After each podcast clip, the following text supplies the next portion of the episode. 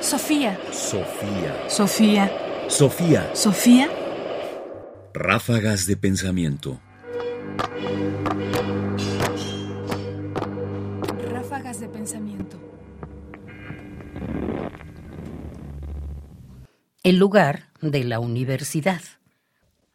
Es siempre bueno reflexionar sobre la universidad, sobre todo en estos días en que estamos por enfrentar una nueva revolución tecnológica que no sabemos hacia dónde se va a dirigir y que ciertamente además va abriendo un espacio cada vez más amplio entre lo que podemos enseñar en la universidad y el tipo de respuestas que quien estudia en la universidad va a tener que dar en un futuro a un mundo que todavía no sabemos cómo va a ser. Isabel Stengers, esta filósofa y química belga, reflexiona de esta manera sobre la universidad.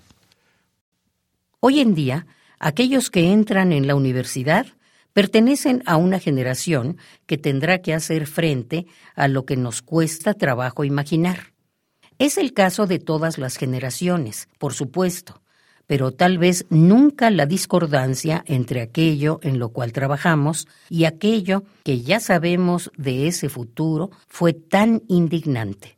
Y, por supuesto, la mayoría de los estudiantes son como nosotros. Saben, pero no saben qué hacer con ese saber.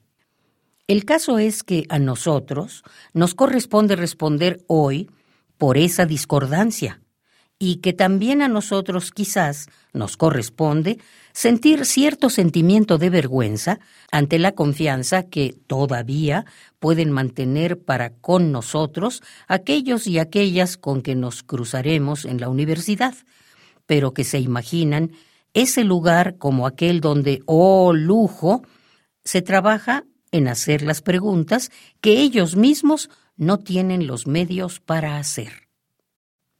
Isabel Stengers, Manifiesto por una ciencia slow. Conferencia inaugural de la Cátedra Calevart de la Universidad Libre de Bruselas, 13 de diciembre del 2011. En un sentido, la universidad es un lujo. Y ese lujo de poder hacer esas preguntas y de tratar de encontrar respuestas a esas preguntas, pero sobre todo formular esas preguntas para las que no tenemos medios para hacerlas. Pensemos simplemente que en este momento alguien que enseña en la universidad no sabe lo que dentro de 10 años estará ocurriendo con esta tecnología que nos rebasa por todos los campos.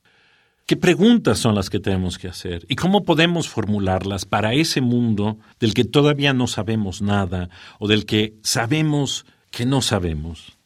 Y ahí es donde entra el lugar de la universidad. La universidad tendría que ser pensada y tendría que ser imaginada justamente en función de cómo mantener ese privilegio y esa posibilidad de hacer las preguntas que de otra manera no se harían. Sofía. Sofía. Sofía. Sofía. Radio UNAM presentó Ráfagas de Pensamiento. Más información en la página ernestopriani.com. Busca el podcast en www.radiopodcast.unam.mx diagonal podcast.